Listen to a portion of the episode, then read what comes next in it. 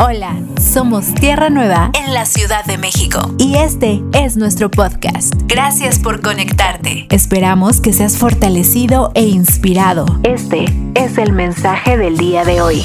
Gloria a Dios. Entonces, febrero, suficiencia de Cristo. A nadie de los que estamos aquí nos hace falta nada. Yo les puedo asegurar que si empezamos el mensaje por otra parte o desde otra perspectiva y les preguntara el día de hoy, ¿qué te hace falta? Todos diríamos, a mí me falta esto, a mí me falta el otro.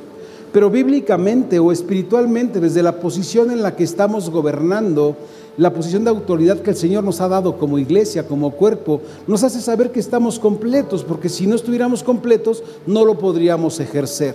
Para poder ejercer algo, el Señor lógicamente nos tuvo que haber dotado de lo que nos está eh, enviando a hacer. Por eso dice el Señor, todo lo que le pidierais al Padre en mi nombre lo recibiréis. ¿Por qué? Porque será el recurso necesario para que andes como Él anduvo, para que cumplas el propósito que Él tiene para ti.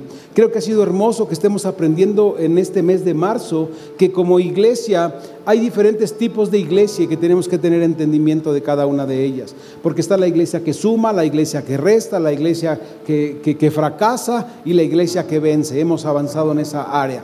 Nosotros como iglesia que suma debemos saber que tenemos el privilegio de ser colaboradores de la obra del Señor. Y esto es algo que nada ni nadie nos va a venir a, obligar a hacer. Cuando tú te asumes en la identidad que tienes como hijo, sabes también entonces que puedes colaborar, ¿verdad? Que puedes sumar, que puedes ser un instrumento útil. Si seguimos viviendo en ignorancia, si seguimos andando entre tinieblas, no vamos a poder avanzar. ¿Por qué? Porque no hemos entendido y nos convertimos entonces en una iglesia que está atravesada y que está impidiendo que las generaciones que vienen detrás de nosotros se puedan levantar.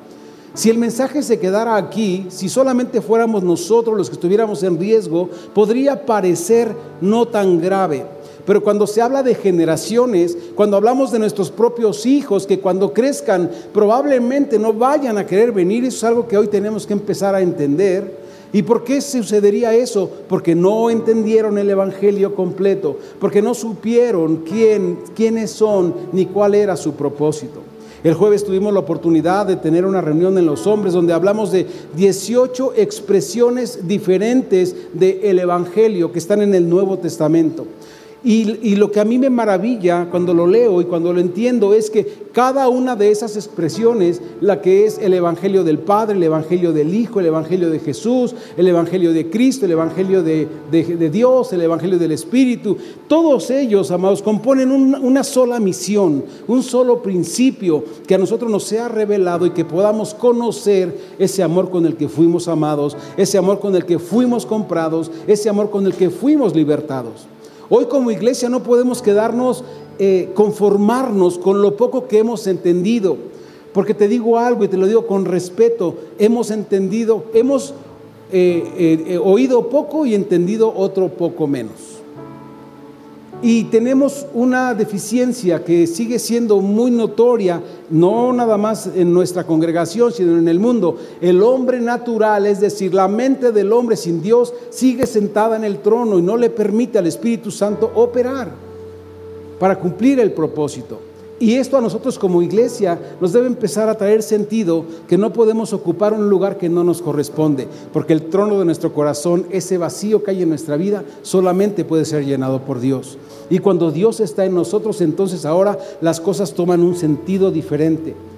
Podemos andar como Él anduvo. Hoy debemos saber que debemos tomar la decisión y posicionarnos como una iglesia que suma, una iglesia que colabora, como una iglesia que vence, pero que no vence por sus propias capacidades, que no vence por sus propios deseos, que no vence por sus propios medios, sino que es más que vencedora en aquel que la amó, que la cuidó y que la perfeccionó y que este es Cristo Jesús. Y eso es algo que a ti y a mí nos debe empezar a, quitar las vendas de los ojos. Nos debe, debe servir como un colirio para que podamos tener una vista más puntual, más clara, más certera de lo que Dios tiene para cada uno de nosotros. Hoy en este mensaje hablaremos acerca de las siete iglesias del Apocalipsis. No podríamos hablar a, profundidad de ninguna de ellas porque esto llevaría o conllevaría muchísimo tiempo. Para el tiempo que nos compete, apenas con los nombres podríamos eh, eh, eh, cumplir en esta mañana o en esta tarde ya. Pero sin embargo tenemos que estar claros que para muchos de nosotros la palabra apocalipsis nos causa urticaria. Muchas personas en este tiempo la palabra apocalipsis dicen, no, no digas eso porque me transmite que el fin del mundo ha llegado. Platicábamos también en la reunión de los hombres, es cierto que vivimos en un mundo que está en guerra. Nosotros estamos en paz, pero el mundo está en guerra. Y no sabemos si mañana Abramos nuestros ojos y ya haya comenzado la tercera guerra mundial. Y no sabemos la escasez y, la carencia de todas las cosas. Amados, no podemos seguir desinteresados de, teniendo la vida que tenemos.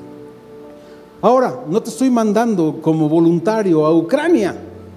Pero te estoy diciendo que debes levantarte en tu entendimiento y saber que solo hay uno que puede sostener nuestras vidas y que si Él decide como si fuese el que mantuviera prendida nuestra luz y dice, ahora se apaga para la gloria de su nombre y ahora se prende y brilla para la gloria de su nombre. Pero la iglesia, el cuerpo, cada persona, cada familia, debemos estar preparados y entendidos, no tener miedo de, es que el Apocalipsis me da miedo. Si ahorita les pregunto cuántos de ustedes han leído el Apocalipsis, todos me van a decir que ya lo leyeron, pero yo les podría preguntar al revés, ¿cuántos, a cuánto les ha dado temor entrar a ese libro? ¿Y cuántos han entrado a ese libro diciendo, no entendí ni la hora? Porque es un libro que habla de símbolos. Porque es un libro que tienes que tener la vida del Espíritu, porque es un libro que tienes que tener también la referencia de los acontecimientos que hoy se hacen cumplidos. El libro del Apocalipsis no es el libro del terror, ni es el libro de, la destrucción del mundo. Ese libro es el libro de la revelación de Jesucristo. Y eso te tendría que hacer estar completa y totalmente interesado en el conocimiento de ese libro.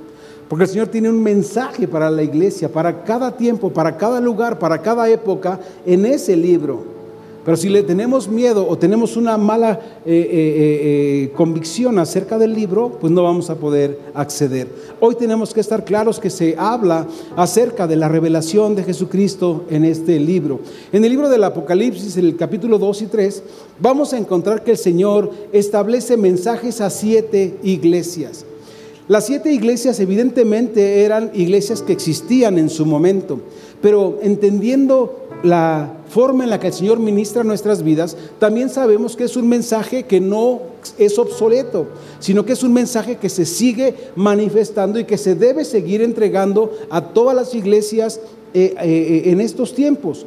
No solamente se habla de una iglesia eh, física o de una época, sino se habla, el mensaje es el mismo, habla de Cristo, habla de la revelación del Padre, del propósito de Dios para la iglesia. El mensaje no ha cambiado porque Dios es el mismo de ayer, de hoy y de siempre. Y lo que se predica en la iglesia a través de la instrucción del Espíritu Santo es lo mismo, es Cristo habiendo venido a traer vida a nuestras vidas. Así que... Este mensaje, amados, debe estar siempre vigente en nuestras vidas. Este mensaje es un mensaje de era, de tiempo y siempre debe estar vigente en nuestras vidas. Este mensaje le fue revelado al apóstol Juan. Ahora, el mensaje lo da el Señor Jesucristo. Y en este contexto, Él es el mensaje y también es el mensajero.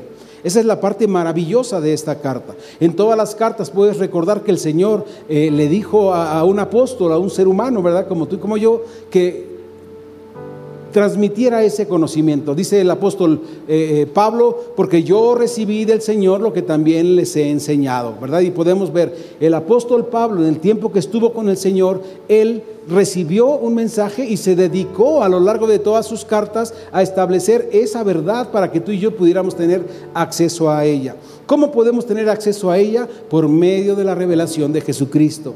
Porque hoy podemos oír que hay gente que conoce las cartas, que ha leído las cartas, pero no tiene acceso a la revelación porque no conocen a Jesucristo. El Señor Jesús entonces aquí, siendo el mensaje y también el mensajero, eh, está hablando y revelando al apóstol Juan que fue desterrado y fue enviado a la isla de Patmos. Y Juan lo describe de esta manera. Dice Juan, y oí una voz en Apocalipsis 1, eh, del 11 en adelante, Y oí, y oí, perdón, una voz que decía, yo soy el alfa y la omega, el primero y el último. Escribe en un libro lo que ves y envíalo a las siete iglesias que están en Asia. Ahora, parte integral que tú y yo tenemos que entender es que cuando el Señor le dice a el apóstol Juan, le dice, diles que lo que se habló antes o del que, y, del que se habló antes es de mí, que yo soy desde el principio y yo también soy desde el final. Compárteles que, lo que todo lo que se ha oído y dicho de mí se ha cumplido porque yo soy. Y dice, ve a la iglesia de Éfeso, a la iglesia de Esmirna, a la iglesia de Pérgamo, a la iglesia de Tiatira, de Sardis, de Filadelfia y de la Odisea. En todas las iglesias y en todos los tiempos, en todas las edades, y en todos los lugares se debe conocer que Jesucristo nuestro Señor es el recurso único para edificar la iglesia. No importa el tiempo, el lugar ni la época, Él es el mismo de ayer, de hoy y de, y de siempre. Y Él es el sustento con el que se debe edificar la iglesia. Lo veremos en algunas de las iglesias, pero no se debe nunca desechar. Muchas veces puedes utilizar un molde para hacer algo y ya cuando tienes lo que necesitabas, desechas el molde. En este caso, el Señor Jesucristo siempre debe permanecer sentado en su trono. No se puede desechar. Y dice el apóstol Juan, y me volví para ver la voz que me hablaba. Dice, escuchaba algo, pero tuve que voltear para ver quién hablaba conmigo. Y vuelto, vi siete candeleros de oro te acabo de decir y, quiero que lo tengas, que, vayas construyendo esta historia. Él está oyendo una voz que le habla. Y por supuesto cuando le habla es obvio que está esperando voltear a ver a alguien. Y primeramente describe, dice, me volví y vi siete candeleros de oro y una medida de siete, eh, eh, eh, perdón, y en medio de los siete candeleros de oro, uno semejante al Hijo del Hombre vestido con una ropa que llegaba hasta los pies y ceñido el pecho con un cinto de oro. Dice entonces, veo a uno, ¿verdad? Que se está paseando en medio de los siete candeleros. Ahorita lo vamos a ir explicando. Su cabeza y sus cabellos eran blancos como la lana, como la nieve, sus ojos como llamas de fuego y sus pies semejantes al bronce bruñido, refulgente como en un horno y su voz como un estruendo de muchas aguas tenía en su diestra siete estrellas. Y, de su boca salía una espada aguda de dos filos. Y su rostro era como el del sol cuando resplandecía con su fuerza. Y me encanta, me maravilla, porque dice el apóstol Juan, cuando lo vi, yo te diría, cuando lo vi, cuando lo entendí, caí como muerto a sus pies. Y me encanta esto porque, sabes, nadie puede permanecer de pie delante de su presencia. Nadie puede. Y cuando dice caí muerto, como muerto delante de sus pies, dice, rendí todos mis trofeos, rendí todos mis tronos, entregué toda mi humanidad y empecé a entender la grandeza de aquel que me había sacado de las tinieblas y me había hecho ahora habitar en su luz admirable. Entendí la grandeza de saber que que ya no vivo yo, sino que ahora este que estoy describiendo vive ahora en mí. Qué tremendo es entender que esto que está diciendo el, apóstol dice, esto que ahora les describo es lo que habita en ustedes, es el que habita en ustedes. Y fue tanto el shock que dice, y él puso su diestra sobre mí. Y ahora es lo que decimos, ahora él está guiando mis pasos. Ahora Él está cuidando de mí. Ahora Él me está enseñando y dice, puso su diestra delante de, mí diciendo, no temas. Yo soy el que se anunció, el que vino y que ahora vive. Dice, yo soy el primero y el último. Esto también es importante que resaltemos. Después de Él no hay nadie. Hay quienes pueden estar esperando que venga alguien más. Pero aquí el propio Señor, te, repito, Él está dando el mensaje, pero Él también es, Él es el mensaje y Él es el mensajero. Y Él está diciendo, yo soy el que empezó esto y el que terminó esto. Nadie más va a venir. Si tú estás esperando que algo suceda, por la mañana veníamos comentando cómo las, las iglesias que tienen doctrinas incorrectas se van secando, van dejando de existir, porque llega el momento en el que ya no pueden seguir engañando más a las personas y se empiezan a, secar, ¿verdad? Y nos dábamos cuenta que esto significa que un engaño no va a perdurar o a permanecer. Y el Señor dice, lo que yo empiezo, yo lo acabo, yo soy el único y el verdadero, y lo mío es eterno. Y Él quiere que nosotros estemos claros que lo que Él ha comenzado en nosotros es eterno. No se va a terminar. No es que tú estés pensando, oiga pastor, ¿y cuándo se acaba esto? O sea, dígame, ¿qué mes del año? ¿No? Ya se, se acaba la predicación, la alabanza, la congregación y cada quien se va por su lado. No, eso no va a suceder. Porque lo que hemos recibido no es efímero, es eterno. Porque lo que hemos recibido no es material, es espiritual y es ahora lo que habita en nuestros corazones. Y repito, dice, yo soy el primero y el último, el que vino y estuve muerto, mas he aquí que vivo por los siglos de los siglos. Amén. El Señor Jesucristo diciendo, yo vine, ¿verdad? Me crucificaron, pero vivo, estoy vivo, resucité y soy eh, vivo por los siglos de los siglos, amén. Y tengo las llaves de la muerte y el Hades, la victoria, la autoridad, lo que hemos recibido de Él. Escribe las cosas que has visto y las que son y las que han de ser después de estas. Y ahora entonces el apóstol Juan empieza a describir y relatar todo lo que está viendo, pero obviamente, así como a Él, te puedo asegurar que a nosotros también nos brinca qué significan las cosas que el Señor ha hablado. Y creo que todos aquí quisiéramos saber qué representan las siete estrellas que tenía en su mano y qué representan los siete candeleros que lo estaban rodeando. Y eso, es algo hermoso que el Señor nos puede eh, contestar, ¿verdad? Y dice entonces, dice el Señor, el misterio de las siete estrellas que has visto en mi diestra y de los siete candeleros de oro es este las siete estrellas son los ángeles de las siete iglesias. Y, las, y los siete candeleros que has visto son las siete iglesias. Entonces, en toda en la descripción de cada una de ellas y en la época en la que cada una de ellas se, se, desenvuelve, el Señor está caminando entre ellas, el Señor está en ellas. Ahora, es importante entender el principio que habla de el ángel. Los siete, las siete estrellas son los siete ángeles. ¿Quiénes son esos siete ángeles? ¿Acaso son seres que nos visitan, que, son, que tienen alas? Alguna vez alguien nos daba un testimonio que vieron entrar un ángel a su casa y que no cabía porque sus alas eran enormes, ¿no? Y le decíamos, ¿el ángel era grande o tu recámara era un huevito? Pero bueno, esa es broma. Eh, eh, ¿Acaso son esos los ángeles a los que refiere la palabra? Y tenemos que entenderlo, porque cuando la escritura se habla o se dirige hacia el ángel, en este caso el Señor escribe la carta, lo leeremos en un par de, renglones más abajo, escribe la carta a el ángel, está hablando de una persona que está ministrando en la iglesia.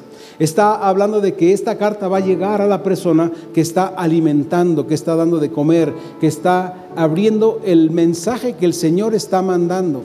Entonces el Señor se refiere, ¿verdad?, al ángel, a aquellos que están participando, colaborando, sumando y venciendo en lo que Él los ha llevado o, llamado a edificarnos. Cuando el Señor Jesús dice entonces, o bueno, cuando el Señor dice el ángel eh, en la iglesia, se está refiriendo a aquel que la alimenta, que la sustenta con la palabra de Dios, que le entrega el mensaje que el Señor está hablando y que les enseña en el crecimiento y en el conocimiento de Dios.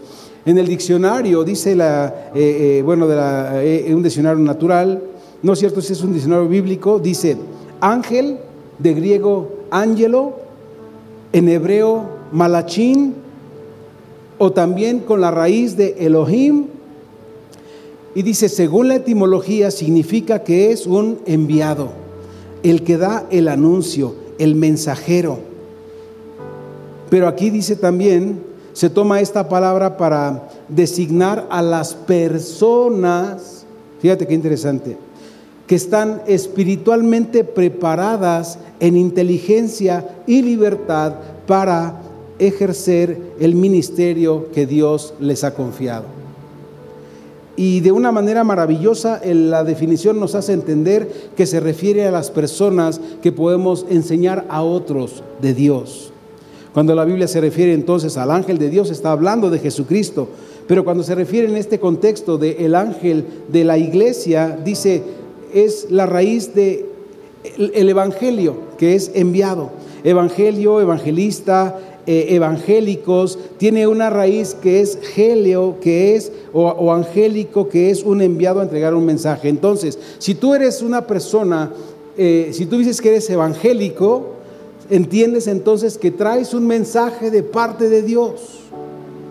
Y eso es algo hermoso, porque no podemos seguir hablando nuestra, eh, abriendo, perdón, nuestra boca con ligereza.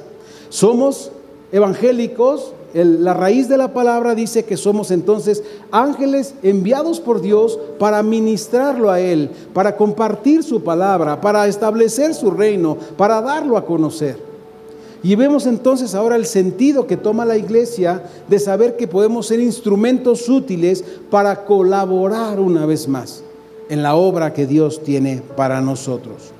La iglesia que hemos estado hablando, la iglesia que suma, la iglesia que vence, la iglesia que colabora en el reino de Dios, es aquella que entiende que ha recibido el mensaje de Dios y que ahora lo entrega es aquella que entiende que ha recibido, como vimos la semana pasada que el Señor Jesucristo dijo, porque el Hijo del Hombre vino a buscar y a rescatar lo que se había perdido, el Señor, por supuesto, también ahí estaba incluida la humanidad, pero para poder restaurar o restablecer la humanidad al propósito eterno de Dios, primero se tiene que, por eso el Señor tiene las llaves, por eso el que tiene las llaves es el que tiene el dominio, el gobierno y la autoridad.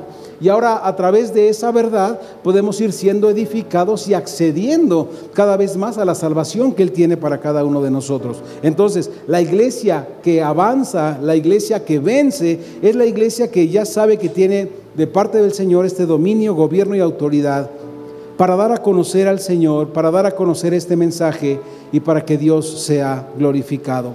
No es la iglesia que parece más libre, no es la iglesia que está más grande, no es la iglesia que está más bonita, no es la iglesia en la que más personas se reúnen o que, o, que tiene más eventos, no, es la iglesia que está ligada completamente a Jesucristo, aquel que la salvó es la iglesia que cumple con su misión, asignación y trabajo que el Señor le ha otorgado.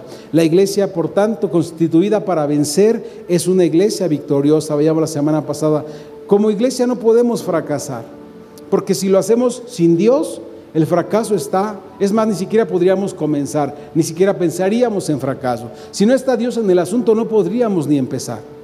Pero cuando está Dios, entonces no hay fracaso. Y eso es algo que tú y yo tenemos que empezar a desarrollar también. No puede haber fracaso cuando Dios está siendo glorificado. Somos más que vencedores por medio de aquel que nos amó, recuerda. No es por nuestra fe tampoco, no es por nuestro compromiso, no es por nuestro conocimiento que seamos más que vencedores, no es porque seamos, porque ya hayamos hecho eh, a, lo mejor unas inversiones que hoy nos mantengan. No, somos más que vencedores por medio de aquel que nos amó. Ahora, para la asignación que el Señor nos está dando, necesitamos entender el principio de ser más que vencedores, porque es para lo que Él nos mandó.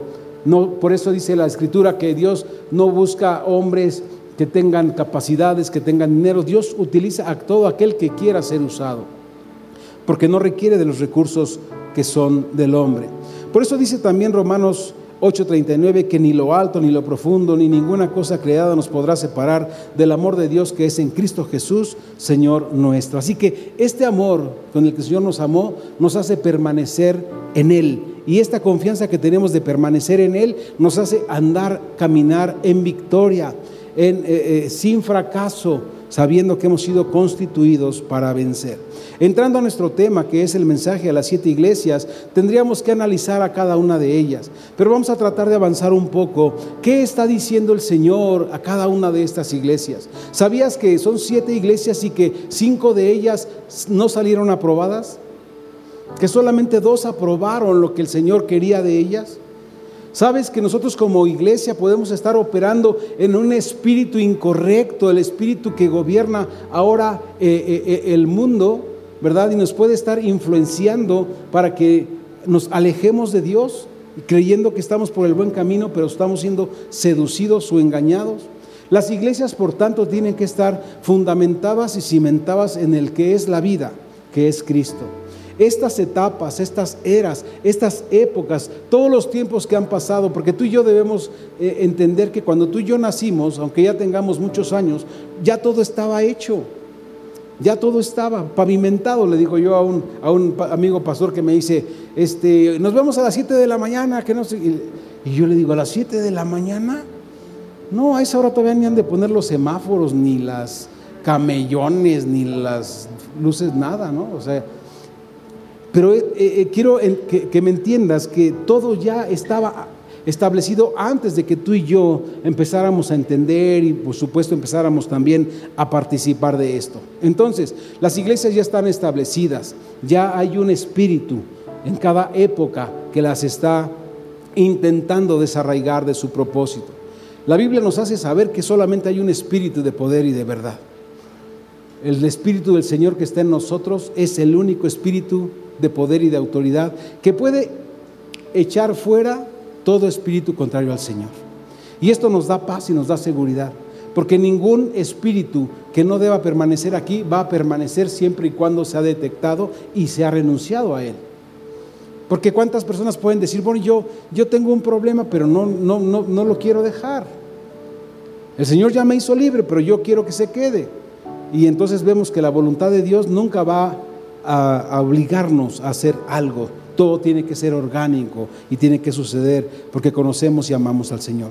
En el primer mensaje te decía entonces, el mensaje de la iglesia de Éfeso, esta se reconoce como una iglesia deseable. En esta iglesia, en la iglesia deseable, es en las que todos quieren estar. Es en los que la gente recibe lo que necesita. Es en lo que las personas eh, eh, eh, se sienten bien. ¿Verdad? Se sienten bien. Pero no es eso lo que Dios quiere. Dios no quiere que nos sintamos bien, sino que seamos, que estemos bien en Él y con Él. No que vengamos y no, el pastor lo que dijo me cayó bien y entonces eso me hace ver y entender que sí puedo seguir teniendo dos esposas porque no me, no, no, ¿verdad? No, no, no, no, no. Tenemos que alinearnos a una sola verdad y tenemos que edificar todo alrededor de nuestra vida conforme a la verdad. La iglesia deseable, te digo, es aquella que parece que tiene eh, eh, vida espiritual, pero que en el fondo tiene muchos problemas. Y el Señor Jesucristo se va a presentar a cada una de las iglesias con una, de una manera magistral y espero que lo puedas notar porque son siete diferentes características de Él mismo también. Para cada iglesia y cada necesidad del Señor dice, yo tengo el recurso que tú necesitas para que vivas en libertad. Yo tengo el recurso que tú necesitas para que me adores y me exaltes conforme a lo que fuiste, al modelo que te fue enseñado y al diseño con el que fuiste creado. Nadie, nada ni nadie puede establecer nada nuevo donde Dios no esté reinando. Y te, lo repito de una manera maravillosa, cuando lo tengas oportunidad de leerlo, cada una de las cartas el Señor se presenta con diferentes atributos de un Dios que es todopoderoso y que les está permitiendo tener acceso a los recursos que necesitan para cubrir con la falta en la que han caído, en la que han sido engañados. Y dice entonces, escribe al ángel de la iglesia de Éfeso, el Señor se presenta aquí, ¿no? sus cartas eh, credenciales o sus cartas que nos hacen saber que Él es el sustento y el recurso necesario para vivir la vida que Él tiene para nosotros. Y dice, el que tiene las siete estrellas en su diestra, el que anda en medio de las siete, de, perdón, de los siete candeleros de oro, dice esto. Entonces, recordemos, si dice, el que tiene las siete, eh, los siete ángeles en su diestra, ¿verdad? Está, las siete estrellas y los siete ángeles son los, los que ministran. Y dice, el Señor entonces, todos estamos sujetos a Él, los que enseñan y la congregación, la iglesia, el cuerpo de Cristo. Recordemos entonces, las siete estrellas y los siete ángeles eh, las siete estrellas, perdón, son los siete ángeles, que son las personas que reciben la carta para darla a conocer, y los siete candeleros es la iglesia. Entonces Dios está diciendo, yo no he dejado de andar y de visitar ninguna de las iglesias. Yo estoy, dice el Señor, constantemente paseándome en cada una de ellas. Y le dice a esta iglesia, yo conozco tus obras, tu arduo trabajo, tu, arduo trabajo y tu paciencia, que no puedes soportar a los malos y que has eh, eh, eh, probado a los que se dicen ser apóstoles y no lo son. Y los has hallado mentirosos y has sufrido y has tenido paciencia y has trabajado arduamente por amor de mi nombre y no has desmayado. Pero la parte fuerte, ¿verdad? Primero está siendo elogiada y después le dice, pero tengo una cosa contra ti. Y nosotros como iglesia hoy tenemos que estar entendiendo que accederemos a ser eh, eh, juzgados, vamos a utilizar esta palabra, por el Señor. Y todos queremos escuchar, bien hecho, buen siervo fiel. La iglesia de Éfeso podría decir, hemos hecho todo bien. Cuando lleguemos a su presencia, Él nos va a decir, bien hecho, buen siervo fiel, entra en el gozo de tu Señor. Pero te imaginas que, no sé si alguna vez en estos últimos tiempos o después del 911 intentaste viajar al extranjero, a Estados Unidos. Intentaste ir a un lugar y cómo las medidas de seguridad estaban súper tremendas. Tú decías, híjole, es que te suena hasta el amalgama que ni tienes, ¿verdad? Y te, pasan en el escáner y tú dices, santo Dios, se va a ver el 20 tortilla que comí ayer, ¿no? Pero es algo tan estresante, amados, cuando te están revisando, porque puedes estar sujeto a no pasar.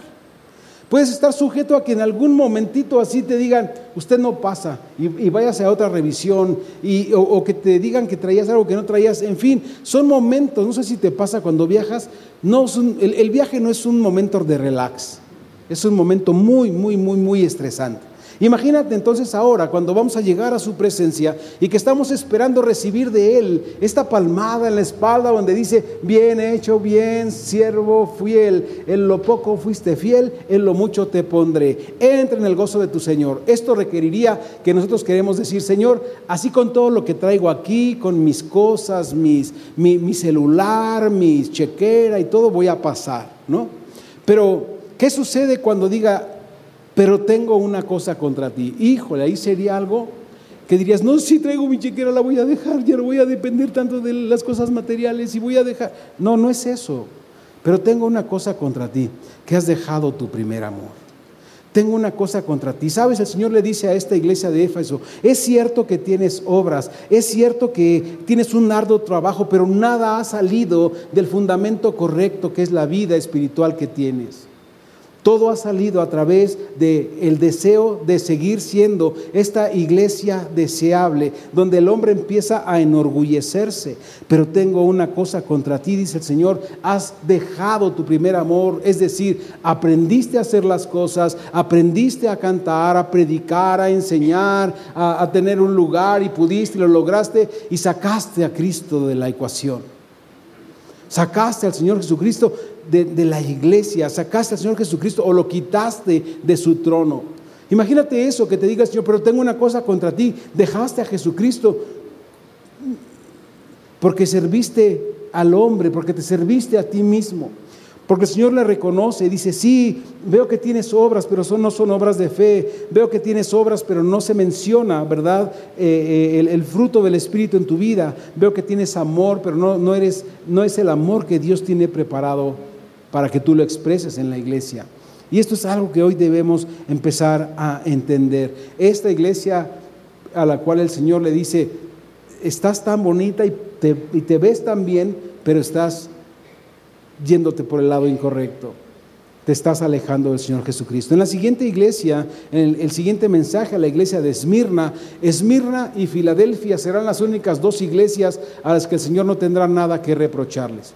¿Qué significa que el Señor no tiene nada que reprocharles a las iglesias? Significa que hicieron las cosas para que las que fueron diseñadas. Significa que aún habiendo sufrido, amados, aún habiendo estado carentes de muchas cosas materiales, estaban llenos de Dios Estaban llenos de la vida espiritual. Significa entonces esta iglesia de Esmirna que había persecución porque iban en contra de una corriente religiosa que los empujaba y les infiltraban a personas para que detectaran qué personas estaban congregando y luego los eh, eh, religiosos de la época iban, los buscaban y los sometían o los encarcelaban.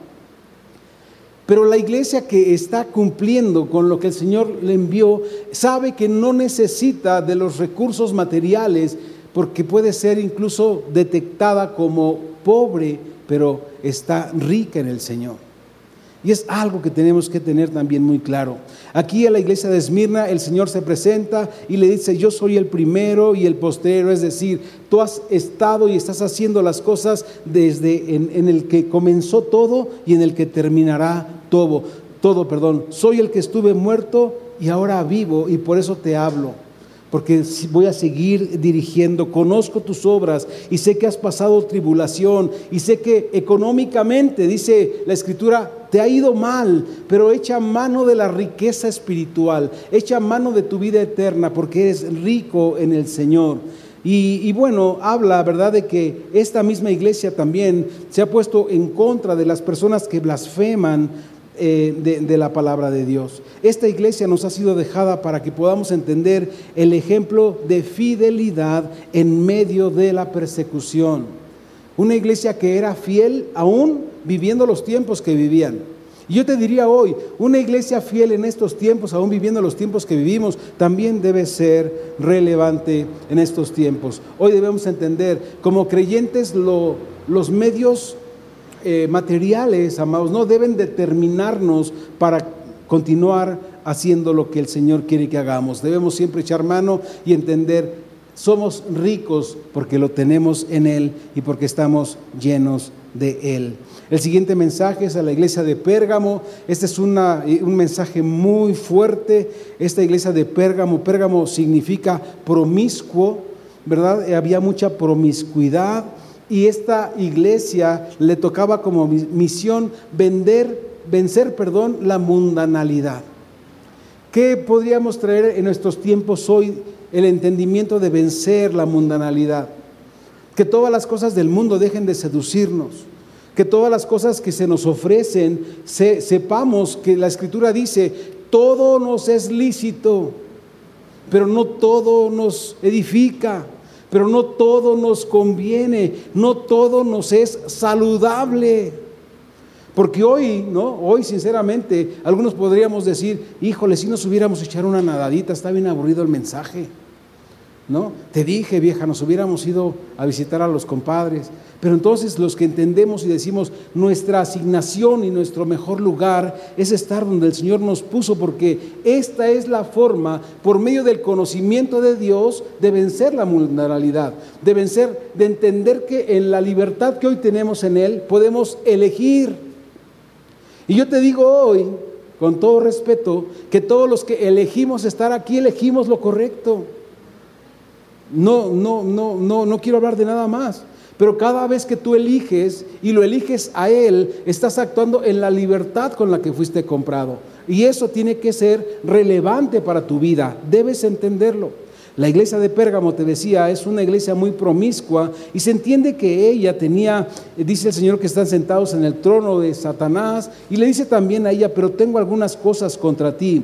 Tenían ahí entre, en su ciudad eh, eh, el templo a Zeus, tenían también un templo, el culto a Atenea, que era la diosa griega de la sabiduría, tenían el culto a Dionisio, el dios del vino, eh, y se, desarrollaban bacanales, no sé a quién les suene común esto, bacanales en todo el tiempo y en todos los lugares, aún en los sacerdotes.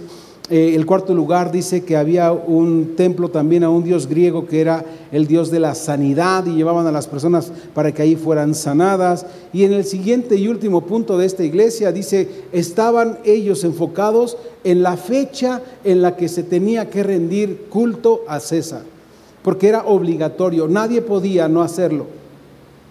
Y debemos recordar cuando Daniel, Sadrach, Mesach y Abednego fueron llevados y tenían que adorar. ¿Verdad? Al, ídolo. Y ellos dijeron, decidieron no hacerlo. Y cuando alguien decide no hacerlo, es alguien que está ejerciendo la libertad con la que ya ha sido comprado. Recuerda, la libertad no funciona para que hagas lo que quieras. La libertad funciona para que nada impida que tú adores y exaltes a Dios.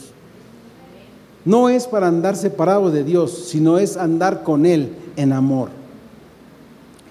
Finalmente, este culto se daba a los Césares. También había un principio muy importante y que se habla de que esta iglesia, sin darse cuenta, había, se había defendido bien de las cosas de afuera, pero había dentro de ella infiltrados con falsas doctrinas. Y dice primeramente, Jesús las amonesta por tener la doctrina de Balaam. Balaam fue el profeta que se vendió por eh, codicia a las riquezas. Y dice también, y, eh, que, a Balac, que aconsejó a los israelitas a vivir una vida de pecado que los alejaba de Dios.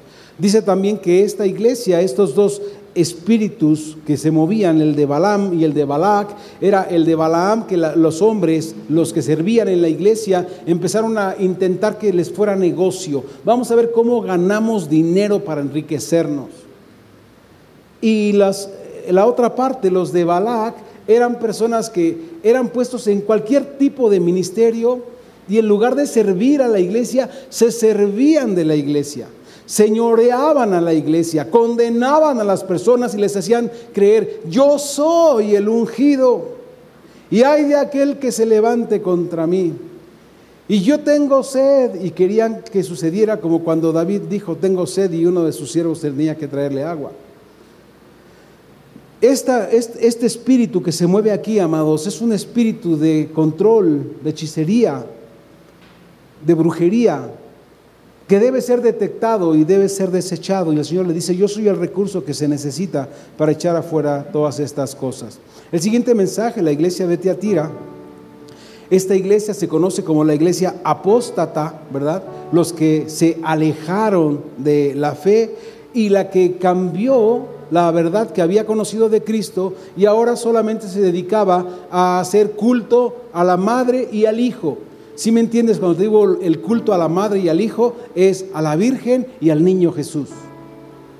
Desechando el nacimiento por la vida del Espíritu, es decir, que Dios concibió, y enfocándose solamente en la madre y en el niño y haciendo esto una doctrina que ha permeado una, eh, eh, época, ¿verdad? Que hasta la fecha se sigue viviendo, donde las diferentes, yo creo que te debes estar acordando cómo en Brasil se le dice de diferente manera a la, mamá y al niño, en México diferente, que, que, allá la del Rosario, que acá la de la Morena, y, que tiene un montón de nombres. Y empezaron a hacer culto y eso por supuesto los hace apostatar de la fe en la, en la vida eterna y en la posición correcta. Y le dice el Señor, escribe al ángel de la iglesia de Teatira. Aquí el Señor se presenta diciendo, yo soy el Hijo de Dios, es decir, no es al hombre al que ustedes deben rendir culto, no es al niño. Yo soy el Hijo de Dios, el que tiene los ojos como llama de fuego, dice el Señor, el que, el que purifica todo lo que hay en ti y tiene los pies semejantes al bronce bullido, dice esto. Dice el Señor, ahora se presenta como ese poderoso Dios para hacerles saber que solamente andando como Él anduvo pueden volver a la rectitud. Y dice, conozco tus obras, has mostrado amor, servicio y fe, has sido paciente, pero tengo algunas cosas contra ti que has permitido que el espíritu de Jezabel, el espíritu de Jezabel se puede manifestar tanto en mujeres como en hombres. No solamente es una mujer que hechiza o que controla o que da malos consejos, puede ser el espíritu operando en un hombre y que tiene como principio seducir y hacer tropezar a la iglesia. Esto es algo que debemos tener también muy claro y por supuesto eh, acercarnos siempre a lo que Dios con claridad nos está mostrando. El siguiente mensaje es la iglesia de Sardis. La iglesia de Sardis tenía eh, eh, solamente el nombre en la puerta. Esto significa, amados, que hay muchos lugares que se abren y que te dicen iglesia cristiana.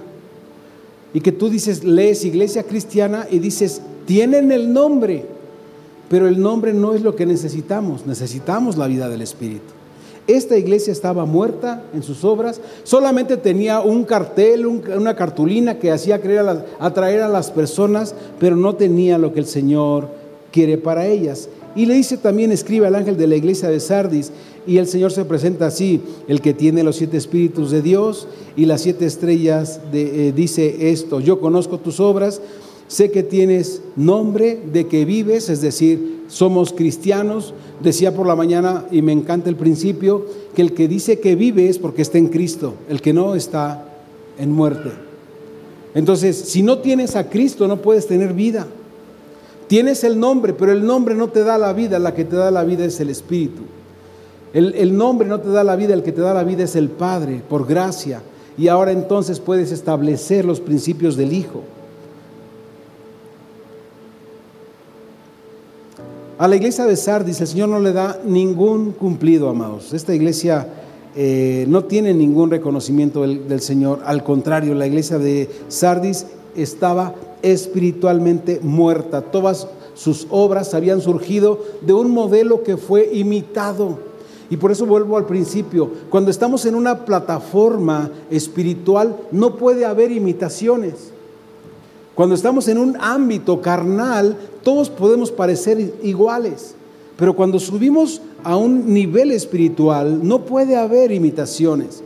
Y esta iglesia de Sardis imitaba esta iglesia de Sardis tuvo algo al principio, pero lo dejó ir. Aprendieron y dijeron, bueno, ya tenemos músicos, tenemos batería, tenemos micrófonos, tenemos bocinas, vamos a hacerlo. Dice, cantaban coros, pero la unción ya se había ido, no estaba con ellos. Las personas seguían adorando con palabras vacías que sencillamente eh, no salían de su corazón, estaban repitiendo por repetir. Los pastores también dice, ya no lloraban por los perdidos, no tenían ningún interés en establecer el reino. Los creyentes que ahí se congregaban no daban, no participaban, no colaboraban, no oraban, no había nada espiritual.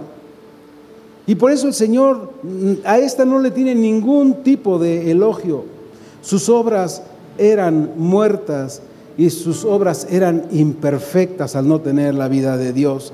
Estaban caminando, dice el Señor, con vestiduras sucias. Sin embargo, dice también, algunos de los que están ahí no han manchado sus vestiduras, sus vestiduras y a ellos, a ellos yo los recuperaré.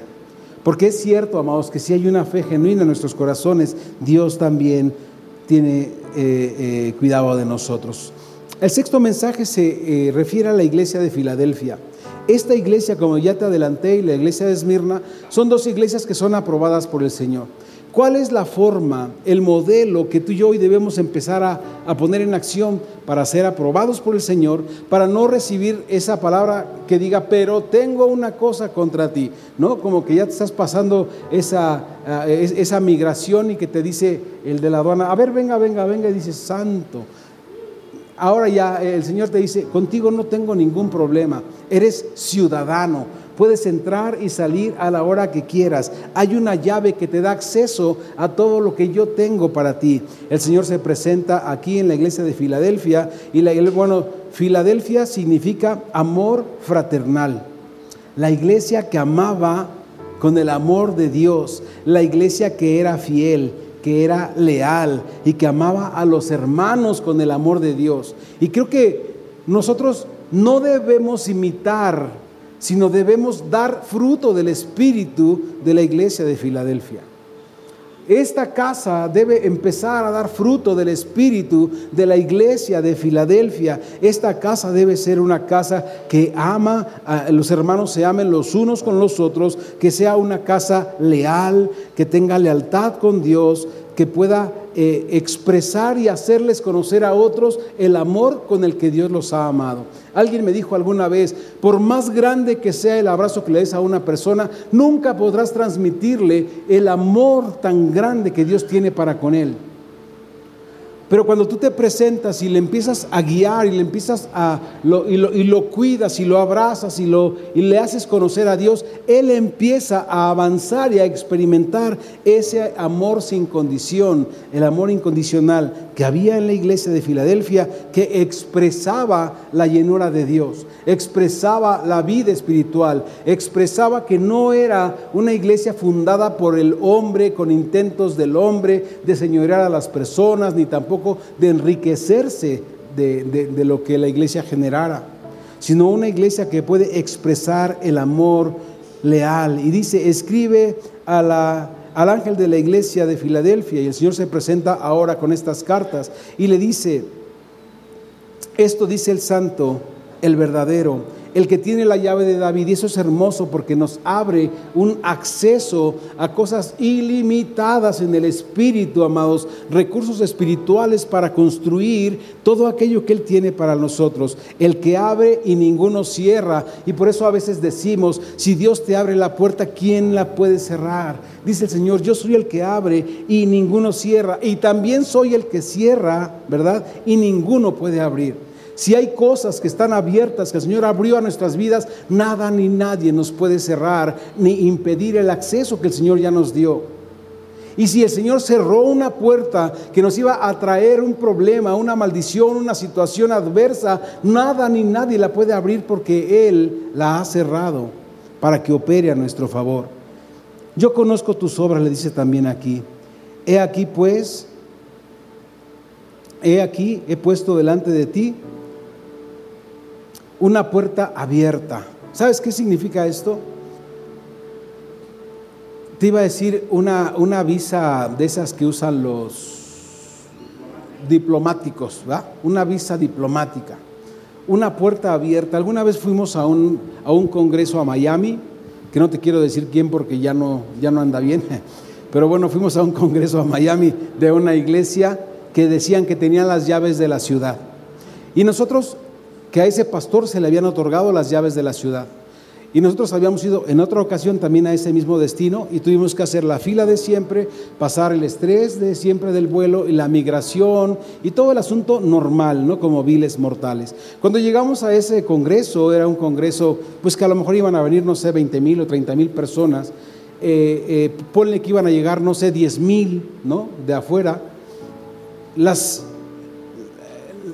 la, aduana estaba abierta, ¿cómo se llaman las estas, este, donde te entrevistan a cada quien? Migración estaba abierto, hagan de, o sea, parecía que éramos ciudadanos, no, no, no que pareciéramos caballos desbocados, ¿va? sino que parecía que éramos parte. Como esa iglesia tenía las llaves, ¿no? nos, nos daba acceso con, con plenitud. Y entonces entiendes, cuando alguien tiene las llaves y tú tienes acceso, lo veíamos la semana pasada, tenemos la oportunidad de gobernar, de administrar, siempre respetando y cuidando que aquel que tiene las llaves no vaya a, ser vituperado por nuestras acciones. No vayamos a hacer algo incorrecto que lastime su nombre, ¿verdad? Bueno, esto dice el Señor, yo te abro la puerta y nadie te la puede cerrar. Y si hay una puerta que yo cerré, tampoco la puede abrir nadie. Haga lo que haga, eso no va a suceder. Esta iglesia entonces vuelve a tener el problema con los judaizantes, vuelve esta iglesia a, salir victoriosa por medio del amor, expresando el amor de Dios a la iglesia. Y la última, amados, la iglesia de la Odisea. Esta iglesia se conoce como la iglesia infeliz. Y podríamos decir, ¿por qué es infeliz? Y el Señor les dice, eres una desventurada. La traducción de infeliz es un desventurado. Cuando la escritura dice que somos bienaventurados, ¿verdad? Es que somos personas felices con lo que el Señor ha hecho en cada uno de nosotros. Es que somos personas felices, que nos saciamos con lo que el Señor tiene para nosotros. Pero cuando dice que es una iglesia desventurada, es una iglesia que es infeliz. Y el Señor se presenta a ella y le dice, he aquí el amén, el testigo fiel y verdadero, el principio de la creación te dice esto, yo conozco tus obras y porque eh, eh, que, ni eres frío ni caliente, ojalá fueses frío o caliente, pero, pero por cuanto eres tibio y no frío ni caliente, te vomitaré de mi boca. Aquí hay dos principios importantes. El hombre sin Dios está frío, está frío en todo sentido. La Biblia describe que el hombre sin Dios está muerto. Yo te pregunto, ¿cómo están los muertos? No me digas bien gracias, dime fríos, ¿verdad? Bien muertos. Cuando, cuando pides una, una corona dices que esté bien muerta. Ah, no, aquí no, aquí no va. Así no, así, así yo ya que decían, tráete una, pásame una que esté bien muerta.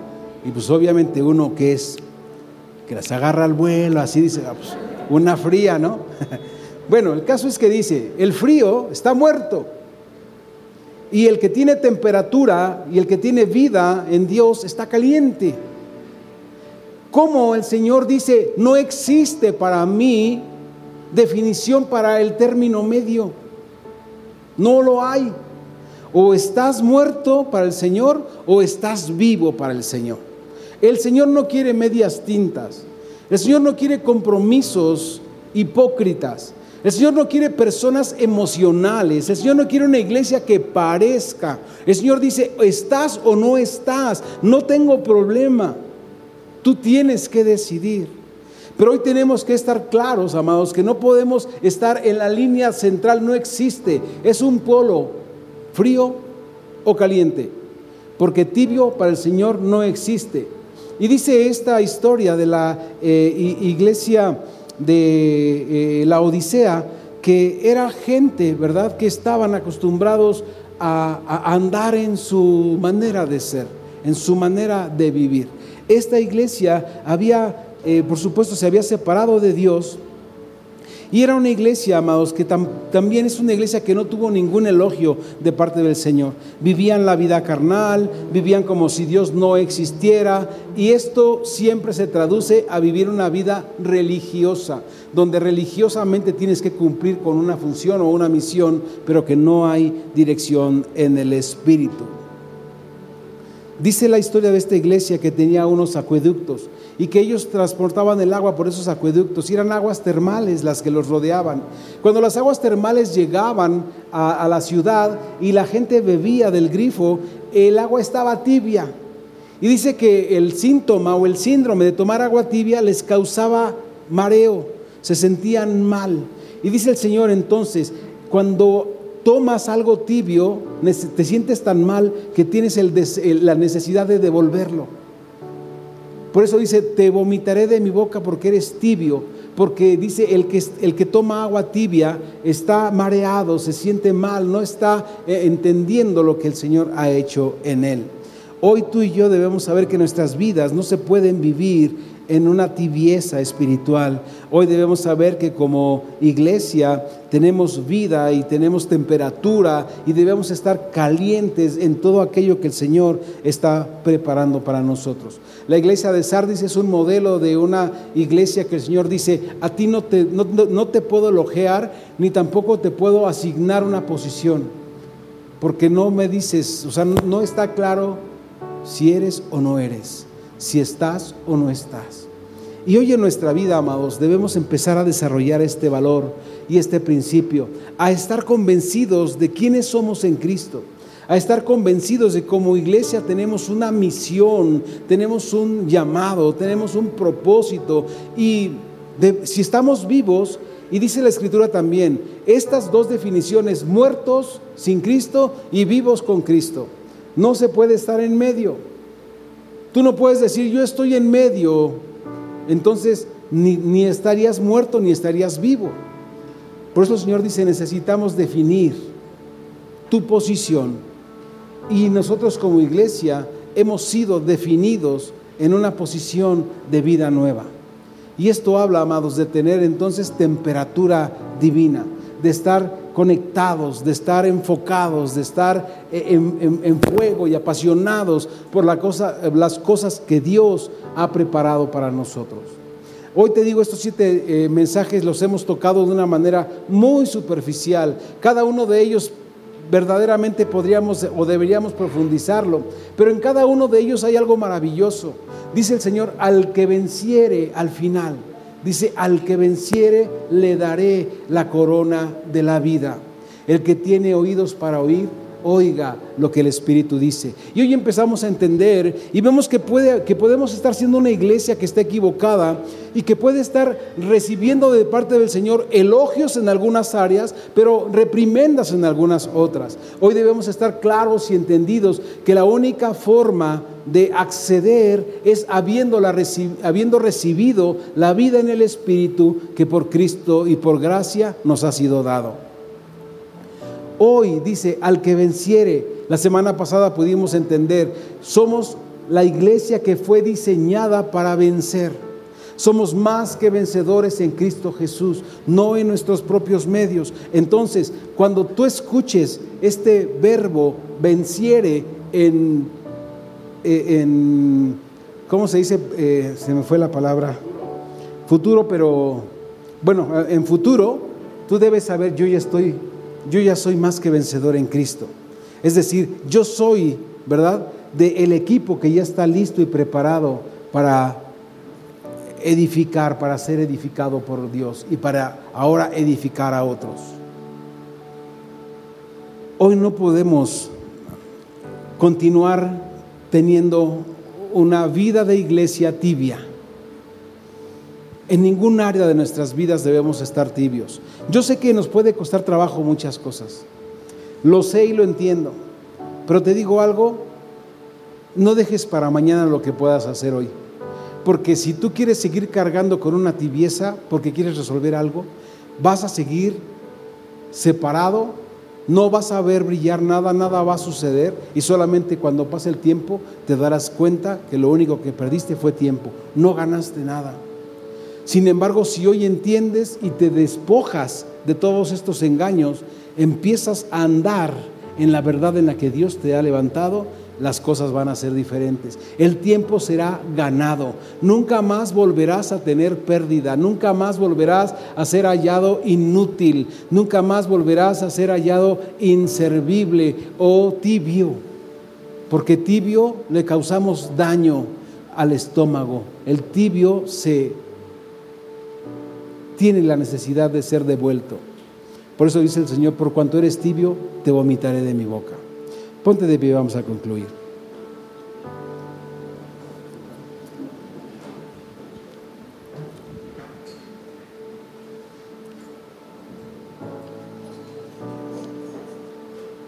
Dios permitió en su infinita misericordia que tú y yo naciéramos de nuevo, que pasáramos de estar fríos, muertos, a estar vivos, ¿verdad?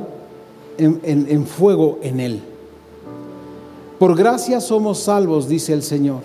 Y esta bendición de la salvación nos hace entender, como citamos también la semana pasada, que tenemos imagen, tenemos semejanza y tenemos naturaleza divina. Adán tenía imagen y semejanza, Israel tenía imagen y semejanza. La iglesia tiene imagen, semejanza y tiene naturaleza divina.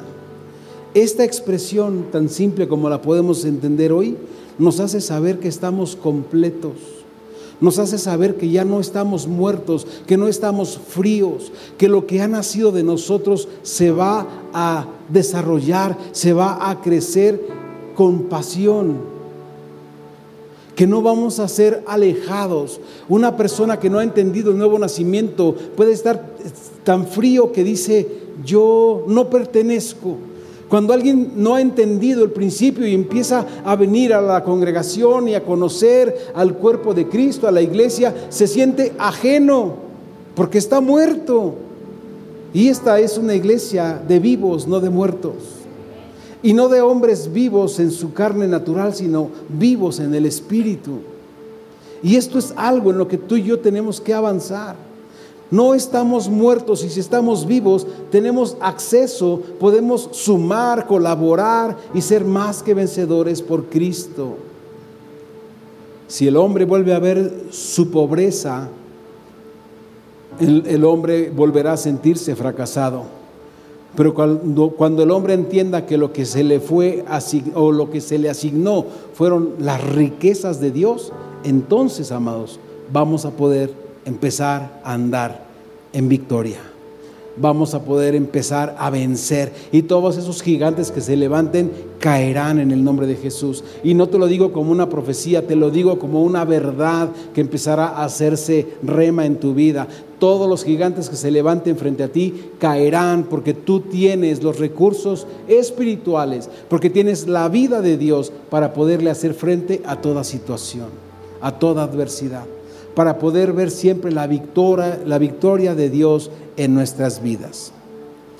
Señor, te damos gracias por la nueva vida, porque hoy no estamos fríos, Gracias te damos, Señor, porque hoy como iglesia sabemos, Dios, que estamos eh, entendidos, que estamos siendo entendidos. Y sé, Señor amado, que el parte integral de nuestra vida es empezar a entender empezar a dejar de negociar contigo lo que podemos o no podemos, empezar, Señor, a desechar todo lo que el hombre común ha venido acumulando a lo largo de un bagaje de tantos años en su vida y hoy podamos enfocarnos, Dios, en esta palabra maravillosa de ser una iglesia nacida de nuevo, una iglesia que tiene la vida de Dios, una iglesia que expresa y manifiesta la gloria de Dios aquí en la tierra, que no se trata de hombres que están eh, echándole ganas, que no se trata de hombres que intentan portarse bien, sino que se trata de todos aquellos que hemos muerto a la carne y nacidos en el Espíritu. Hoy, Señor, podemos acceder a esa escala, podemos acceder a ese nivel, a esa plataforma espiritual donde solo los originales podemos estar donde no hay imitaciones, donde solo tus hijos, Señor, podemos adorar, exaltar tu nombre y recibir de ti amonestación, instrucción para edificar conforme a tu propósito. Gracias te damos por este tiempo, por este lugar, por esta casa. Gracias te damos, Señor, porque somos participantes de esa naturaleza y porque ahora, Señor, la celebramos y nos gozamos en ella, porque en ella está nuestra vida, en ella está nuestra visión y nuestro propósito. Gracias te damos, precioso Dios, en el nombre de Jesús. Amén. Amados, den una ofrenda de palmas al Rey. Gracias, Señor. Gracias, Señor. Gracias, Señor. Gracias. Gracias, Señor. Gracias. Gracias te damos, precioso Rey. Te exaltamos. Recuerden, amados, los tiempos que vivimos, hay un espíritu en la época y tenemos que discernirlo para poderlo desechar.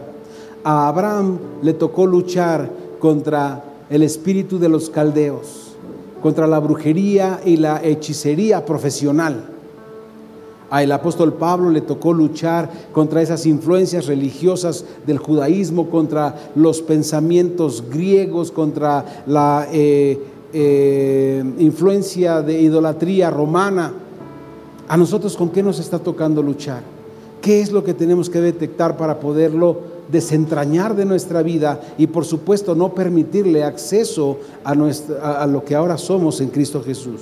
Hoy debemos orar y estar entendidos de los tiempos que vivimos para poder desechar todo aquello que no proviene de Dios a nuestra vida. Gracias Señor en el nombre de Jesús. Amados, Dios les bendice. Cuídense mucho. Para escuchar más mensajes como este, asegúrate de suscribirte a nuestro podcast para no perderte ningún episodio. Síguenos en nuestras redes sociales. Tierra Nueva, Comunidad Cristiana. Gracias por escucharnos.